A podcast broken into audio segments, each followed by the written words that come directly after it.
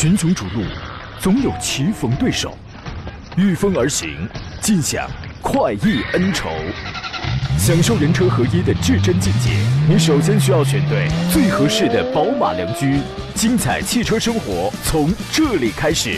买车意见领袖，权威专家团队聚会团购买车，专业评测试驾，主持人杨洋为你客观权威解析。这里是 Up Radio 购车联盟。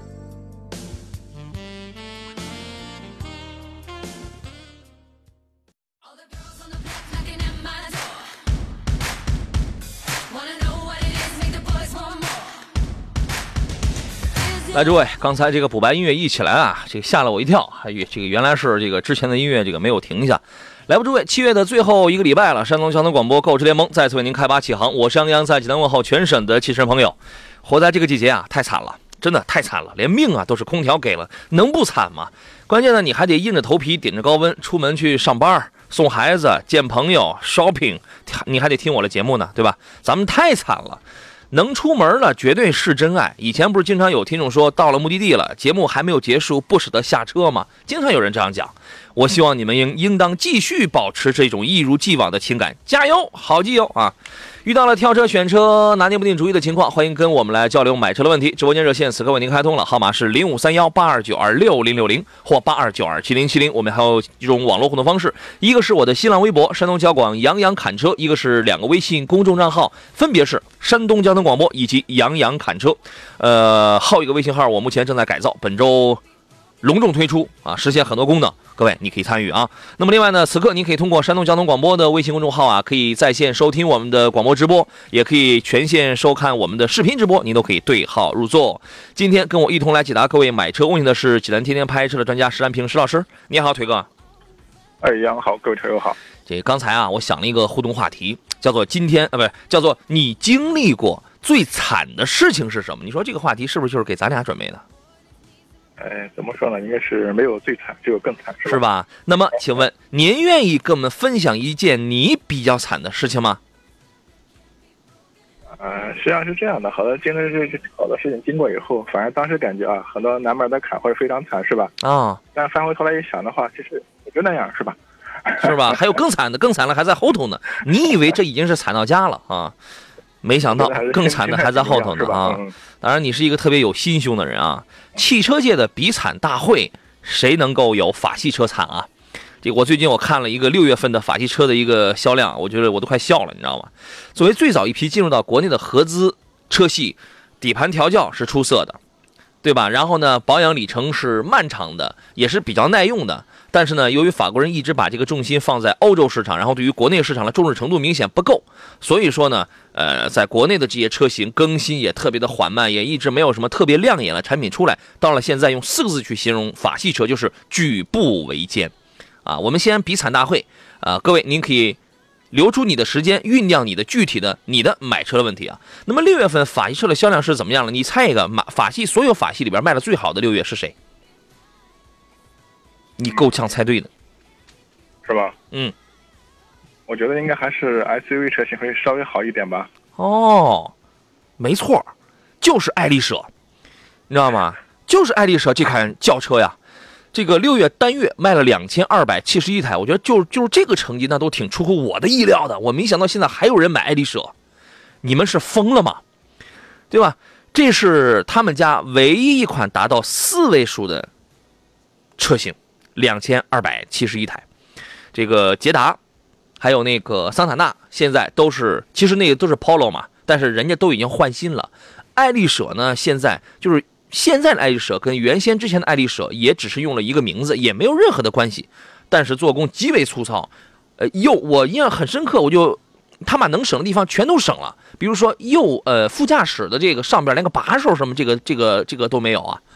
然后呢，标致四零八是排第二的。六月全国一共卖了八百五十三辆，三零八全国卖了六百七十台，五零八卖了三百九十三台。要注意的是，五零八是在应该就是在六月份新款的五零八 L 上市的吧？差不多吧，应该就是六月份啊。嗯嗯，刚刚改款上市啊，对吧？那么即便上市，然后这个整个月份全国才只有三百九十三台，那我觉得当然有可能会是七月的销量可能会好一些。那我觉得这个销量不足以支撑它的野心，您认为呢？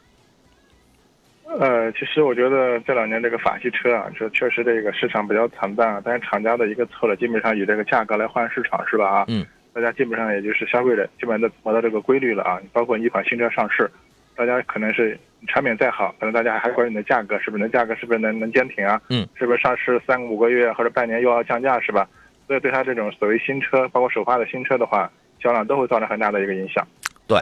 这个可能是六月之前就上市，这个时光荏苒，我我们有点记不太清了。但是不管什么时候上市，三百九十三台的这个销量真的不足以支撑你一个企业的野心。因为五零八 L 这是整个 PSA 家里的现在最红火的一款车了，最好的一款轿车了吧？呃，还有一个是 C 六，C 六全国卖了三百一十一台。你说你这你，因为它是这样，我我们不能只看六月份，C 六这款车今年上整个上半年全国才卖了九百三十一台，太惨了。三零幺你就不用说了，全国两百七十五台，居然还有人买这样的车。C 五全国六月份一共卖了三十七辆，CCL 全国一共卖了二十一台。我觉得这里边有可能会比较好的就是 SUV，SUV 呢四千零八是卖的最好的，卖了一千八百九十五辆。然后呢，C 五 Aircross 那个天翼卖了一千一百九十台，科雷傲因为科雷傲也属于是是法国车嘛，对吧？卖了一千一百台，标致五千零八卖了七百一十二台。其实啊。我们一直在讲，现在你去买四零八，真的不如添个几千块钱去买五千零八了。买四千零八应该还是图便宜的啊。克雷嘉卖了三百七十六台，你看这个就是悬崖式的这种下跌了。C 三 XR 卖了一百六十九辆，标致三千零八卖了一百二十三台。C 四的 Aircross 远远那个天翼远远没有像啊不 C 四叫云翼叫云翼，远远没有像之前呃天翼刚出的时候那么的火。上个月。六月份全国才卖了九十一台车，这个事儿您怎么看呢？我觉得真的是到了谷底了，是不能再惨了。呃，这个好多类似的，像股市上大家什么买涨不买跌是吧？另外的话，还有一个说法叫什么“墙倒众人推”是吧？这个我觉得还是真实的，就是一个消费心理的一个问题。嗯，一旦一款车的话，或者一个品牌车型卖的不好，可能大家反而的话就是这种戒备心理啊，或者反而会越高是吧？我会考虑到你的一个。价格牵连程度会考虑你的售后服务这这种情况的一块儿，反而的话就不敢买你的车型。现在我觉得基本上这已经进入一个恶性循环的这么一个一个一个通道里面啊。没错，这个法系车要翻身的话，真的太难了。现在已经是到了谷底了啊！这个这个，所以说你谁敢跟法系车这个比惨啊？呃，那么现在各位，你真的要慎重考虑，还要不要去选择一款法系车？如果你真的就是还是他的粉丝，还是对他的这个漫长的这个比较长期的这种养护啊，但是它的底盘这个确实这是很出色的啊。然后呢，这个对于这些是情有独钟的话，或者说你对于这个价格是很敏感的话，因为它现在它会它已经是超级便宜了，对吧？你对这个价格很敏感的话，那么你可以考虑。不然的话，我的意见还是那八个字：弃之不甘，食之无味。呃，有抖音的朋友说东营下了点雨，凉快点了，正好。幽灵说：“你好，杨讲一下一九款的吉利缤越吧，二六零 T DCT 的猎手版的那款。另外对比一下价格稍贵一点的奔腾 T 七七，二三零 TID，呃，自动舒适。本人注重的是后排空间，父母比较胖，动力和安全配置啊。讲空间是 T 七七比较好一些啊，但是讲动力和安全配置是缤越要好一些啊。这两个车就这么简单。”父母比较胖，也其实也不是说缤越坐不开，啊，这个你可以让老爸老妈去这个感受一下。第一这个缤越确实小啊，它这个确实要小一些，两米六嘛，它才带着这个轴距才才那个两米六嘛。但是安全跟动力这个确实要好。邵老师觉得呢？啊，我们说这个坐的一个座椅的一个舒适程度啊，除了我觉得这个空间，另外的话和它的这种坐姿啊，包括座椅的宽度之类的角度都有关系啊。悬架还是真的。建议那个去试乘试驾一下啊，感受一下这个。对，呃，这刚才这个就是我们的观点，图空间就买 T 七七，就这么简单啊。这个有人说占个前排座，你来晚了，前座你已经占不上了。还有人说，可能因为法国人认为我们中国不够浪漫吧？是这样，每一个品牌出从娘胎里边出来的时候，总要给自己找一个特点，以后这个特点就是自己的 slogan 啊。这个我是浪漫的，我是安全的，但是它真的就是最浪漫，它真是最安全吗？未必啊。我们进广告，马上回来。好了，我们回到节目当中，有朋友说我们这儿有好多买爱丽舍三零一、四零八跑网约车的，是吧？还有一位叫哇塞的朋友说，我是莱芜区的这个出租车，我在我们这儿新上了这批爱丽舍，毛病太多了，打不着火，防冻液消耗快。爱丽舍就是防冻液消耗快，减震异响，刹车片磨损严重，叫我对法系车真是失望透顶啊！就是现在的法系车已经蜕变，你说现在的这个德国佬的那个奔驰，这个都在弱化，都在蜕变，你更何况这样的呼啊？我们来接通热线上高先生他的这个买车问题。你好，呃，你好，主持人。你好，高先生，欢迎你。啊，呃，我想问一下，那个冠道和那个汉兰达，嗯这两款车，那个哪一款比较靠谱吧？嗯，配置排量能具体说一下吗？冠道是二七零，呃，是三七零还是二四零？冠道是二四零，就是一点五 T 的啊。哎，嗯，您这个买车主要的需求是什么？第一，对七座是否是刚需；第二，看重的是哪些方面？呃，七座不七座的哪个都无都无所谓吧。嗯呃，比较注重哪些方面主？要是看重的这个，就是说整车的质量跟发动机的质量吧。嗯，对配置要求高吗？配置要求不是很高。哦，那你买汉兰达得了。这个来听一下石老师他的分析。嗯，对啊，如果从这位车友的这个具体需求来看的话，我觉得汉兰达啊就是入门级的啊，就嗯就能满足你的要求。嗯我配置不高，但是我就是我也不长机油，是吧？嗯，您觉得呢，高先生？呃，我还有什么疑问我我另外自己本身也是倾向于这个汉兰达的。嗯，汉兰达就是配置差哎，其他的都还好。你冠道啊，那个 1.5T 的这个还是长机油，它还是长机油，就是说，冠道嗯，冠道现在没有那个 2.0T 的。二呃 2.0T 的应该是已经不出了，对对对，它已经不出了。哎，我们当时团购那个东风本田 URV 的时候，国五的两那个那就是最后一批两点零 T 的车了，后边它就不出了。啊对，啊，对，那就暂时先别买。你你觉得呢？你很喜欢这个吗？我那个我我是比较喜欢这个和那这个汉兰达的啊，对，那就买啊汉兰达就可以了，啊。不用犹豫汉。兰达你你那个你你给参考一下，是嗯买这个中配的还是买这个低配高配的？呃，我我之前我个人比较推荐的是两个版本啊。呃，首先汉兰达买都买了，就尽量买个七座吧，有没有用反正先放着，是吧？呃，啊四驱最好，四驱七座精英和四驱七座豪华，我个人觉得这两个是比较性价比是比较高的，你可以去看一下，行行行，好不？嗯，好的，好嘞，再见啊！哎，好嘞，哎拜拜，拜拜。就是说哎买之前咱们知道这个东西它是有隐患的，所以说除非你真的是爱不释手啊，不然没必要啊。这个有朋友说，如果按照标致五零八呀，如果按照每天生产三千辆计算，你疯了吧的？三千辆能够它卖多少年的？说一天的销量可以足够卖十年了，差不多是吧？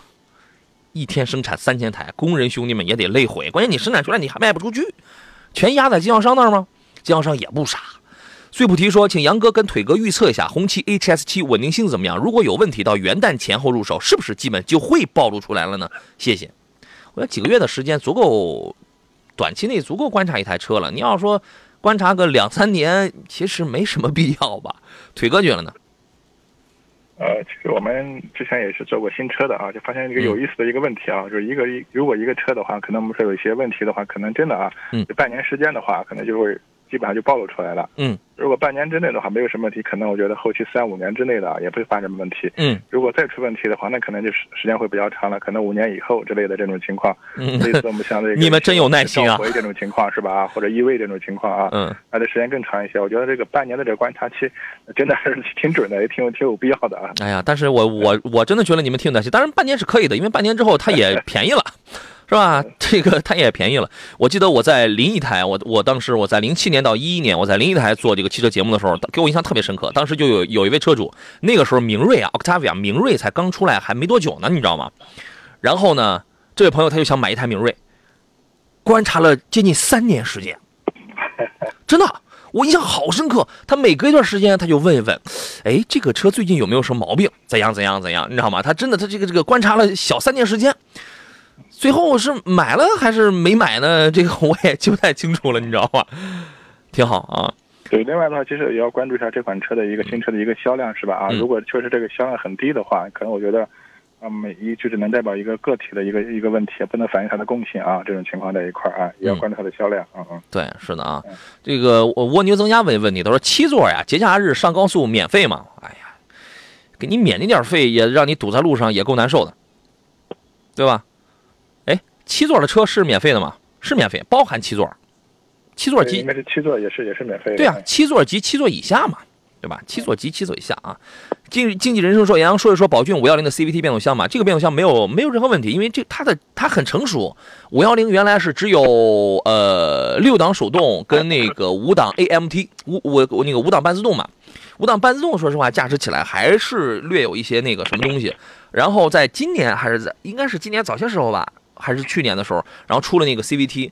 呃，我们一直觉得呢，其实它呃出的有点晚了。当然，CVT 确实要更平顺一些，这个毫无疑问。你要你现在要买个自动挡的话，这个五幺零这样的车，你就买这个自动挡，呃，你就买 CVT 啊。这个再看其他人的问题，好说杨你好，小米众筹最近推出了奔腾 T7 定制版，请问这个车怎么样？这个什么众筹，这个我不知道啊，是不是这个车的一个版本？T7 七呢，空间够大，颜值比较高，配置做了也这个不错啊，而且还是全球首款物联网。你只要买那个，是不是你这个必须得去买小米的一些东西啊？什么扫地机器人啊、空调啊、电视啊，什么这个洗衣机啊、电饭煲啊，你在车上就可以遥控，就可以操纵它们，就可以在家里提前开始工作了，挺新鲜的啊。排量 1.2T 这个小排量啊，你空跑或者你一个人开还凑合吧，你多带几个人挺费劲的，你试一试啊。胖飞说：“杨，我周末去看了荣威的 R 叉三跟 R 叉五，我很钟情于 R 叉三，现在就想买，是买1.6自吸的还是带 T 的三缸机？如我之前说过，你最好是买个 R 叉五，啊，如果你真要买 R 叉三的话呢，就买个1.6的自吸吧。我觉得这个起码还是要放心的。施老师，您的观点是啥呢？呃，确实是这个情况啊，因为我们特别是这几年的话，我们的一些自主品牌的话，就国产品牌也用一些这种三缸机是吧？这种情况啊，但整体我觉得大家也是刚开始尝试做，就是我们后期就是大家担心的一些，包括可靠稳定性啊，嗯就是呃小毛病之类的这个啊，呃，确实我觉得这个反而没有我们这种普通自然吸气啊更更放心一些啊，是这样。对，你看别克的这个这个别克的雪佛兰的三缸机，现在已经有很多人都在这个吐槽了嘛，对吧？啊，天蓝天蓝说，主持人好，请问一九款的君越和混动版的亚洲龙该怎么选？跑的里程不多，不在乎油耗。那你不在乎油耗的话，呃因为它跑的里程不多，实际上这两个车油耗你真差不出来，你知道吗？短时间内不换车，不在乎保值家用，偶尔自驾游，不在乎油耗，那那我们就从另外一个方向着手，谁开起来更平稳，静谧性就是行驶的这种品质感要更好一些。您会怎么来分析呢，石老师？呃，其实首先我觉得这两款车的这个价格方面的话，还是有有差距的，是吧？嗯。是的，双擎版的这个现在它是入门是二十二万是吧？二十二万，但是那个我不知道你能不能买得到啊，它不一定有车。嗯，但实际上君越的话啊，可能我觉得基本上花不了这么高的价格，啊你上路都没问题了，是吧？嗯哦，那么所以说你的最终的意见就是结合他的这个需要，你的意见是什么？呃其实我觉得，如果两款车这个新车价格啊，它嗯。车差距比较大的话，其实放在一块儿的话，没有太多这种可比性，嗯。这种情况在一块儿啊。嗯嗯。所以我个人建议的话，就是你完全可以那个试乘试驾一下，嗯。因为整体的话，这个君越我觉得它的调教还是比较这个偏商务一些的啊，整个嗯包括嗯。空间啊，整个舒适度各个方面的话，还是偏商务一点的。嗯，而且亚洲龙的话，我觉得它整体可能调教还是稍微适当的偏运动一点啊。嗯。所以我觉得两款车的风格还是有有差异，啊，所以建议你去你去试乘试驾啊。混动版的亚洲龙从技术上是不是是没有问题？但是我一直的观点是，你要买它的话，把我我印象当中原来二十二万那个低配那个是没有车的。呃，如果如果有的话，反正你买亚洲龙混动，你就把它把这个预算你控制在二十五万以里，因为二十七万九你就你就可以买雷克萨斯了，ES 二百，括括括号，前提是你不被 Q 机的情况下，你这个这个它也不加价也就不加装具的这种情况下，二二十七万九，但这个好像挺难。这这个嗯这两款你说车的话，如果真预算的话，可能只要差五万是吧？我们算算吧算吧，应该这个这个情况在一块啊。狠狠狠狠心吧，买一个雷车比那个亚洲龙的在行驶品质方面真的要好太多了，好太多了。呃，从行驶品质到做工品质到售后要好太多了，狠一狠心啊！我们来接听丛先生他的买车提问啊！你好，丛先生，呃，洋洋好，那个石老师好。你好，欢迎你。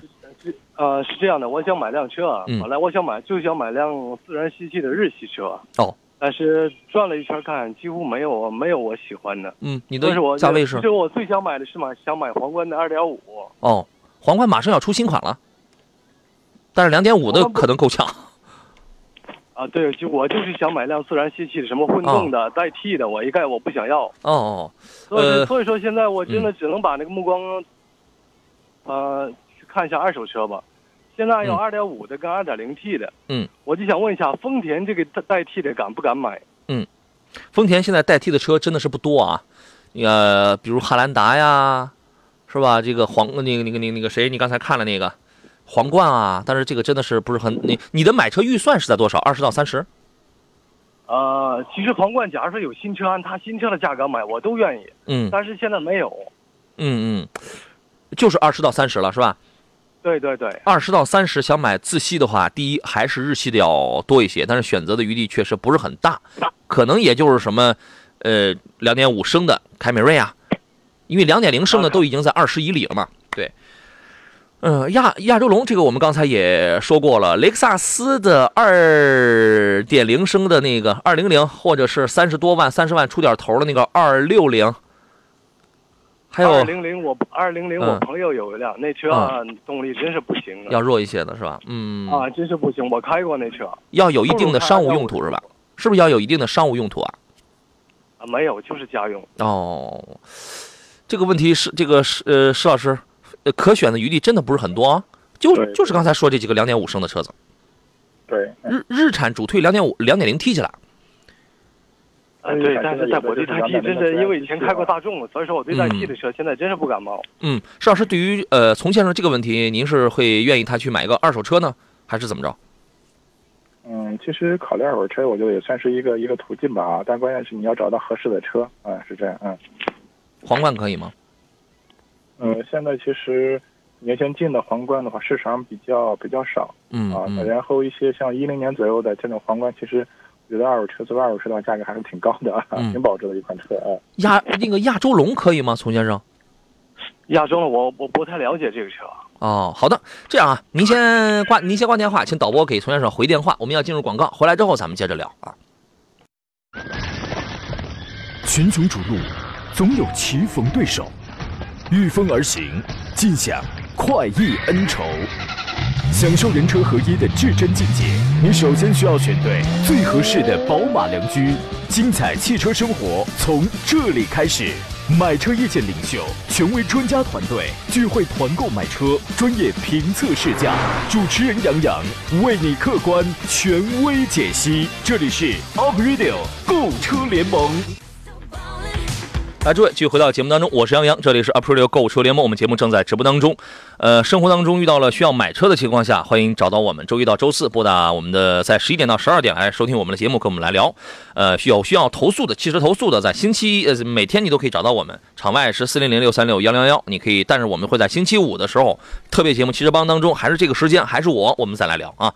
呃，剩下半个小时，我们以聊聊这个挑车选车的问题为主。刚才丛先生的这个电话呢，我们导播也没有记住啊。然后我不知道丛先生现在有没有在这个听节目啊？待会儿咱们来来来来说说你那个自吸的这个中级车的这个问题。直播间热线是零五三幺八二九二六零六零或八二九二七零七零，你可以直接打电话跟我们直接来交流聊个通透。另外呢，还可以给我发微博，在新浪微博上艾特我，不要发私信啊，因为私信太多，我有时候我那个不看。这个山东交广杨洋侃车微信公众账号，一个是山东交通广播。通过这个微信号左下方的菜单栏，此刻你可以全球听广播、全球看视频直播都没问题。你所有的留言我全部都不会错过的。另外，此刻以及节目之后，您都可以通过微信公众号里面搜索小写的拼音全拼“杨洋砍车”。在节目以外，通过这个跟我来留言，我也能够收得到啊。座上宾是来自济南天天拍车的专家石占平石老师，你好，腿哥。呃，杨好，各位车友好。这个从先生电话可能我也不知道现在能不能接进来，反正刚才没有记号码啊。这个他可能在听，咱们来说一下，二十到三十万之间，只要自吸，选择余地其实真的不多了。嗯，德系已经全部挤到圈外了，法系你别考虑，韩系现在人人主打的是 1.6T 是吧？然后美美系也是涡轮增压，你只剩下这个日系了。日系人家现在你你这个价位已经是挺高了。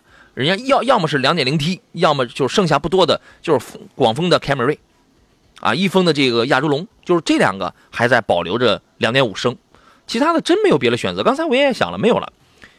那么你是建议他买一个新新车的亚洲龙，还是去买一个车况万一碰上比较不错的一个二手的二两点五的皇冠呢？啊，其实我觉得相对说买新车的话，这个就是效率更高一点啊，更易容易入手一些。嗯，如果买二手车的话，这个关键是要找到合适的车。巧不巧的事儿两两个车型可以备选啊，一个是这个皇冠是吧？啊，对。另外的话，那个锐志是吧？啊，以前的年限近的，大概一五年前后的也有啊，可能再近的就没有了啊。对，六缸的，嗯。呃，亚洲龙这个车呢，刚才从先生说他不是很了解，我觉得这个你可以，你可以提前了解一下。TNGA 的这个新平台，这个车呢做工一般点儿，但样子是可以的，啊，动力两两点五升，应该也是够用的。空间尺寸比皇冠要略微要短个一的一两公分吧，啊，也是那么个级别上的。另外，其实我我真的觉得雷克萨斯的 ES 二百是挺适合你的，呃，因为第一它是家用，第二一个你这个买一个燃油版，四年十万公里是免费保养的，你这个也能省出一部分钱来哟。对吧？关键是大家对这个动力要求不一样啊！对对对 对，它对对对，它一百六十几马力，对他刚才他他说那个动力了，这个动力不行啊，sorry sorry 啊。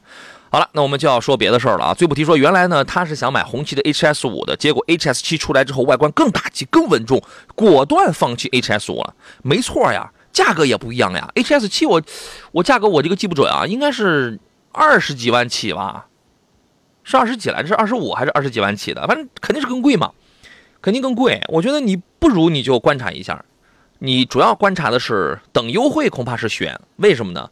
因为这个红旗的价格是很坚挺的，它是很坚挺，它用售后服务来弥补前呃前线的那些个东西啊。呃，樊林陈露说，请问宝马五二五与汉兰达的四驱豪华应该怎么来选择？纠结中。好家伙，你买一个标配的一个宝马五二五的话，能买一个顶配的汉兰达了。再一个，从味道上来说，哪个没有异味儿？这个问题你怎么看？呃，首先呢，两款车型完全不一样啊。其实我觉得是说我们放在一块是很难比较的，嗯，这种情况在一块啊。然后的话，从两个车的级别来说的话，毕竟的话，这个宝马五现在的级别更高一些，嗯，应该是从做工材料方面的话啊，应该是我觉得用的更更讲究一些，更高级情况在一块啊。我原来我那个问过你吗？啊，不是不是，那是那是七系。我原来我给你出一个出过一个题嘛，一台七系，这个它用的真皮。大概多少个平方？你当时猜错了，你还记得吗？啊，在好多地方这么说，估计用的双层皮是吧？应该是。嘿，双层皮，当时是是三十五个平方啊。一般来讲，哇，三十五个平方，好像我一个一个一个一个一个小房子出来了，你知道吗？这两个车呢，要我的话，我会选五系。为什么是这样啊？除非你啊，你要是喜欢 SUV 的话，七不七座无所谓。你要是喜欢 SUV 那种，就是第呃决定你怎么选的第一个点是你这个车怎么用。在哪儿用？如果经常你需要拔高的话，那肯定是 SUV 啊。如果不是的话，五二五的操控性跟舒适性要更好，而且做工更好，而且这个养护费用上这两个车真的没有没有差太多。为什么呢？宝马它的养护费用贵，但它间隔里程长，它的保养的这一个间隔里程长啊。基本上你六万公里下三年按六万公里下来的话，一台五系的养护成本比一台你那个汉兰达的话能贵个七八千块钱。差不多，就等于是没有差太多，你知道吗？然后五系更有科技感，它这个车上的科技那些配置更前卫，是这么一个东西啊。这个事儿咱们就不说了。这个今天早上我看了一个新闻，吉利博越的那个 Pro 版本啊，现在已经开始公布预售价了。这是今天早上一个冒着热气儿的一个新闻。上个礼拜的节目呢，就有听众关心。然后这个车到底卖多少钱？我看着那个预售价出来，我觉得还好，我我觉得没有很贵啊。这个车现在有有没有到店？我们此刻连线一下济南经石西路吉利汽车超市的种子讲师王勇，你好，王经理。哎，你好，杨哥。你好啊，这个 Pro 版本的博越现在已经到店了吗？啊，是的，目前呢，我们吉利博越的这个 Pro 版的至尊版暂时已经到店了。哦，这个预售价是公布了，是九万几起了那个是吧？啊，是的，呃，昨天呢，厂方公布了这个预售价格，它是从，呃，九点九八万到十五点六八万，共计呢有这个六款，推出了六款车型。至尊版就是那个十五万的那个是吧？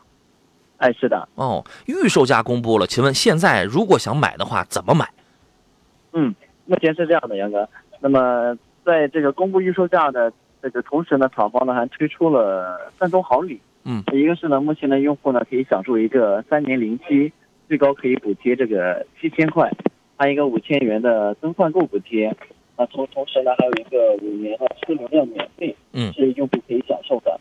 嗯但是呢，目前呢，厂方接受订单的有两款啊，只是暂时，分别是这个一点五 T 的智联版，指导价是十二点九八万的，嗯还有一款是这个 1.8T 的智慧版，指导价是十三点六八万的。嗯，可能其他的配置事情还需要进一步等待厂方的通知。对，一般来讲，这个十二万、十三万的这个配置就是刚刚合适的这个啊。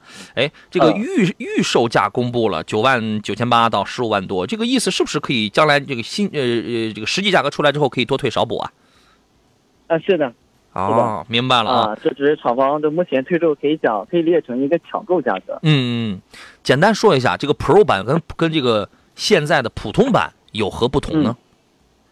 嗯，那么首先呢是这个外观方面吧，吉利博越 Pro 版呢算是我们吉利呃全新的一个设计吧。应该杨哥您对星越是比较了解的。嗯你像 Pro 版的，它的内饰呢跟星越还是有一拼的。跟星越是吧？啊是跟星越吗？啊，是跟星越对，啊，那那就是非常有质感的。嗯，是的。嗯其次呢，再就是动力方面，像 Pro 版本呢还推出了这个1.5一点五 T 啊。哎，没声音了，信号有些问题啊。一点五 T，我印象当中 Pro 版本的这个博越应该有它那个一点八 T 扭矩上应该是涨了十五牛米吧？来，请这个导播再连线一下啊。这是我们要说的是这个 Pro 版。石老师，从它这个九万九千八到十五万几来着？它这个预售价，我觉得这个不贵啊。石老师我，觉得这个价格定价的话，应该还是有一定的这个我觉得竞争力的啊。对，挺厚道的。因为这个 Pro 版啊，我为什么之前我说大家一定要买这个 Pro 版？因为第一，它是那个钛灰色的那个那个车身，连轮毂带车身都很漂亮。第二一个 Pro 版的君越，呃，这个这个这个这个博越，从内饰的做工以及布局上它没大挑，但你也能看出不一样。但做工比普通版要提升要太大了。但是你会发现这个价格仿佛没有什么太大的变化啊。呃，王勇又这个回来了，请您这个接着讲。我我刚才说我印象当中两一点八 T 的那个动力上好像是提升了十五牛米是吧？是的啊，动力得到了提升。嗯，还有还有变化 1.8T？呢也换装了的我们全新的这个七速的双离合变速箱。湿式双离合，嗯是的，嗯那同样的那个博越 Pro 呢还推出了一款 1.5T 加爱信 6AT 的动力组合，嗯呃，来满足用户这种多方面的动力需求。嗯嗯，进口的这个啊爱信六是 AT，的我上周说过啊。这个换装七速湿式双离合之后，理论上要比原来那个 DSI 的六速手自一体的要更快，要更省油啊。是的，这个刚才我们说到了星越，哎，星越现在有优惠吗？嗯是这样的，两个目前的星越呢，它的部分车型还属于预定阶段啊啊。不过目前呢，我们店呢，呃，针对部分主销的车型是可以提供现车。嗯，当然呢，在现在呢，星越还是可以享受厂方推出的一些政策啊，比如说在金金融方面或者换购方面，嗯，呃，综合优惠也是在万元以上。哦综合优惠啊，这是啊。这个马上进入到八月份了，目前店里的重点车型分别有什么样的购车政策？给我们简单来说一说好吗？嗯，好，杨哥。呃，我想多说一句，杨哥，就目嗯这个七月份呢，真的是很淡。嗯所，以讲呢，这个八月份呢，我们嗯吉利和厂方针对我们各个车型呢，也加增大了这个促销力度。太好那我。们店呢，针对我们一些主销车型呢，也做出了大家伙最关心的价格调整。嗯，那比如说像我们的二零二零款的吉利新博越，包括缤越、博瑞记忆那当然还有我们的新月车型，也都会推出相应的价格优惠。嗯这个优惠幅度是什么时候开始执行？要比现行的优惠政策要更大，那应该是从八月一号起。是吧？好的，嗯好的，谢谢王勇啊。这个嗯想买吉利旗下车型的，马上去到京师西路的这个世通吉利去看一看啊。好嘞，再见。好了，各位，我们继续回到节目当中啊。时间过得很快，这马上是最后一段这个节目了。邵老师，我们继续来看这个大家的一些问题啊。呃，线上有一位王先生是吧？然后他在等候，咱们来听一下。你好，王先生。喂，你好，你好，请讲。啊、你好，你好，我想这个汉兰达，我一直关注这个汉兰达和那个锐界。嗯，汉兰达、锐界这个汉兰达呢，我想购买一台就是是那个中位版的吧，和那个、和豪华版的。嗯，这两个款式的话，我不知道现在有没有这个优惠和这个这个不涨价。我们这个当地吧，现在嗯还是一直在涨价两万块钱才能提车。嗯，您是哪个城市啊？呃，我是威海城市，威威海的。威海是吧？这个我可以给你问问。我记得在今年春节前后的时候，济南的这个当时是京师西路那个大有的广汽丰田 4S 店，当时他那个销售总监，我们现场问了一下他，然后他说那个时候就就是不加价了，但是他没说不加价的情况下什么时间才能提到车，这个也时间也是一个很重要的问题啊。这个我可以帮您问一下。好，行，我主要是一直在关注，我想买个就是，呃，现在买的话是你说看看就是是就是就是锐界呢，丰田和是和锐界好呢，还是个汉兰达？它两个比较哪个比较？用点嗯，这两个车之前我详细对比评测过，也写过相关的文章，在杨洋侃车这个微信公众号上。哎，要么一要么这个公众号我没发，应应该在头条号上，反正呃嗯同名的头条号上应该有一篇文章。这两个车呢，我们之前石老师咱们之前也聊过很多次啊。呃，您来分析一下这个问题好吧？啊，其实我觉得一个是看预算，我们之前说过的啊，如果是锐界的话，建议买这个入门级的啊就没问题。整体的我觉得配这个方面啊也够。两个豪锐版是比较合适的啊。对对啊，但如果是汉兰达的话，可能我觉得综合来看，可能大体还是要买到二十九万多那一款啊嗯啊，那个可能配置方面的还基本上还还不错。嗯所以我觉得这个主要一个是看预算，另外的话，从目前的整体市场表现来看的话，就是汉兰达啊在销量各个方面综合表现还是稍微占优一些啊，嗯是这样啊。呃，梳理一下，就是锐界呢，就是从配置上去讲的话，锐界要好啊。然后呢，从第三排空间上的舒适度上，第三排座椅的舒适舒服程度上讲的话，锐界比汉兰达舒服。从动力上讲，两车差不太多。汉兰达调教有点美式，也它是也是有点美式风格的。动力上这两个车相差不大。从油耗上去讲的话，从就是从使用成本上去讲，这两个车相差不大。它是这样，汉兰达呢虽然省油略省，但是它需要加九十五号的油。锐界呢费油，但是它加九十二号的油。啊，这个你你的年里程不多的话，应该是相差不大。从养护费用上、养护保养费用上讲的话，锐界比汉兰达要贵一半。从配置上去讲的话，汉兰达比锐界要差一些。对，这汉兰达的就是配置太低，这是也我也关注这个事。对，锐界呢，当时还有一项测试，测它那个地板甲醛含量，这个味道要大一些。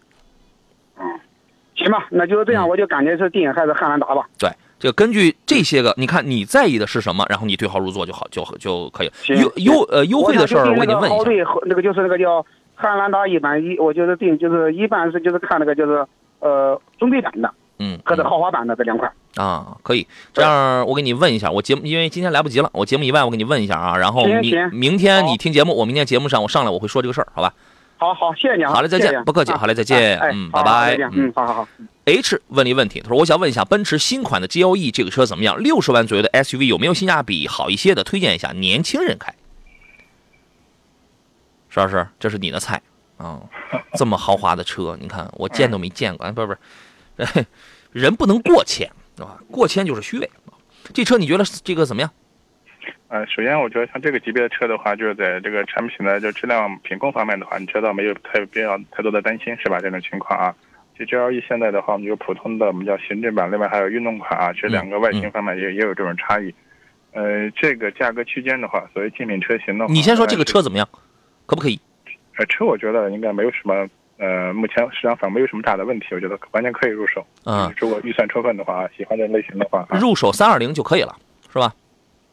嗯，这个也是要看你的预算和对车的包括动力的具体要求这方面啊。哎，六十万我觉得三二零已经是够了，配置不算是太高，GLE 的配置真的不算是特别的高，但车是没什么大问题啊。然后同价位的对手可以再去看看谁，类似点像这个啊 X 五是吧？宝马的 X 五啊，叉五啊，嗯，另外的像 Q 七啊，这都是这个级别的车型嘛，这德系的啊。对。那你要说到性价比的话，反而我们经常说的一些二线的豪华品牌，这特别是以日系为代表的啊，像雷克萨斯系列的车型的话，我觉得其实产品本身也也没问题啊，但是可能在整体的市场表现，包括保有量、销量方面的话，可能会弱一点啊。是这样可以啊。聪明的猫说：“专家给说说日产途达吧，两点五四驱顶配的，看的手痒痒。这个车要买呢，两点五的四驱顶配呢，应该是二十五，就指导价是二十五万多那个，还有一个是二十二万多那个，就这两个是是四驱。这个车要买来玩，第一两两驱的一定不要看，因为我是山东第一个开那个四驱的。”这个就买四就买四驱顶配车的配置真的不高，因为这个车的内饰是郑州呃不，它是它是郑州日产生产线生产的，你想它能细到哪儿去啊？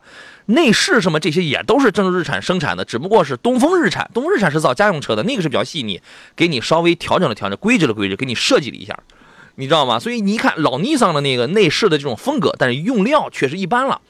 但是这是一款很好玩的车，两点七四倍的扭矩放大器，然后呢，这个几把差速锁，硬性锁止，呃，就是飞承载车身，它是很硬的一台车子。这个车真的挺好玩，就是就是就是配置不高，动力两点五配配那个七七 AT 够够用了，你去开开试试你就好，你就可以了。就是那个风扇的声音大了点配置不高，顶配车型才有个座椅腰托，你知道吗？这个今年应该是马上新款的途达要上来了，但是没有，几乎我现在可以断定，没有什么太明显的变化。外观、尺寸、四驱能力都不会变。我们猜测。唯一就是有点可能变的是，有可能会把那个内饰的功能上可能会给你增加点细腻点啊。这款车好玩，你可以考虑啊。我们最后的时间来接通刘女士她的买车提问。你好，女士。你好，刘女士。你好。你好，电话接通了。你好，请讲。哎，就是我我我我想那个八月份就是再买一辆车。嗯。然后因为我很不懂哈。您客气了。那个我单纯从价格这个地方啊，我画了我画了两个档。然后就是呃，第一个档呢，就是呃，呃，就途岳，途岳还有那个呃，奥迪的 Q 二，还有什么 A 二的。我知道这个轿车有 SUV 啊，但是我我实在是不知道该选哪个。这是第一个档，途岳 Q 二还有 A 二什么都行。然后第二个 A 二，哎呃，这个 Sorry，A 二是谁？就是 A 二百，也 A 三 A 三 A 三哦 A 三啊啊，对 A 二是谁 啊？然后呢？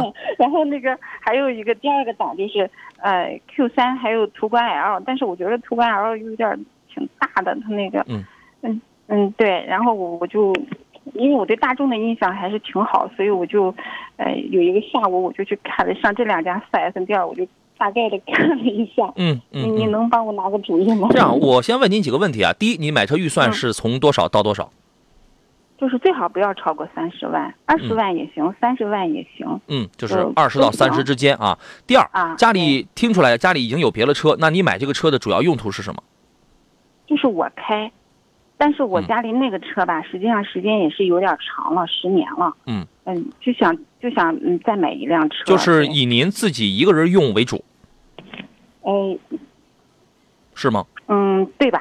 啊，那么是想考虑空间大一点的，还是说空间可以小一点？是想考虑这个品牌要豪华一点的，还是说要普通一点，但是配置要高一些的？就就是好开就行。嗯，漂亮是吧？没没挖掘出来，你知道吗？这个石老师，你快，你还你还想问点什么？因为问的越细，我们其实是越精准的，对吧？啊，其实我觉得交给您了，没必要问了，没必要问了啊，是吧？我觉得女士的话，如果你个人使用为主的话，你看一下 Q 三吧，啊，没问题。哎，QQ QQ 三是最好的，是吧？Q 三，啊，Q 三 Q 三它有一点四 T，还有二点零 T，应该买哪个？呃，首先看预算啊，另外的话，其实日常市区代步的话，一点四 T 的勉强够用，但是确实动力一般。但是我说句话，如果让我推荐的话，我不会建议他买 Q 三。因为 Q 三第一太小，第二太老，而而且 Q 三马上要改，他马上他就要上新款了。啊，啊，对，有有这个计划啊。对你买个 Q 二 L 其实也可以，或你看这样豪华品牌里边啊，你买个叉一，宝马的叉一，然后呢，奥迪的 Q 二 L，或者等新款的奥迪 Q 三，奔驰你就不要考虑了啊。然后呢，沃尔沃有个叉 C 四零。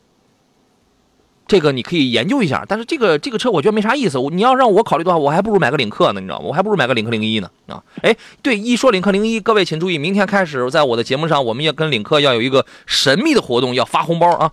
这各位请参与。然后呢，其他的品牌里边就无非就是像是，你是一定要 SUV 吗？倒也不一定，因为我家现在是一辆帕萨特一点八 T 的，那那就买个 SUV。那就买个 SUV。我也是觉得，反正买轿车、买 SUV 都行。嗯，轿车我我还我最近我不是喜欢雷克萨斯啊，我还是觉得女士开个雷克萨斯挺合挺合适的，没毛病，你知道吗？然后 SUV 里边，呃，石老师还有什么别的推荐？就是不用豪华品牌的。呃，我觉得基本上就就就这些吧啊。不用非得品牌好，就是那个车皮实耐用就行。都挺皮实的，那个都可以，都可以。我刚才我们刚才说这几个品牌，你记住了是吧？嗯。那就先看这几个，对，那就先看这几个，可以吗？好吧。好。好，有什么没有什么还没有明白的问题，咱们明天节目到时候您再来啊。嗯。好嘞，再见喽，拜拜拜拜拜拜啊！再见。时间关系，我们暂时先到这儿，感谢石老师来做客，咱们下期节目再见。嗯，好。拜拜，感谢诸位。节目以外，通过杨洋砍车的微信公众号给我留言，没有聊尽的话题，明天中午的十一点我们准时再聊。我是杨洋，明天见。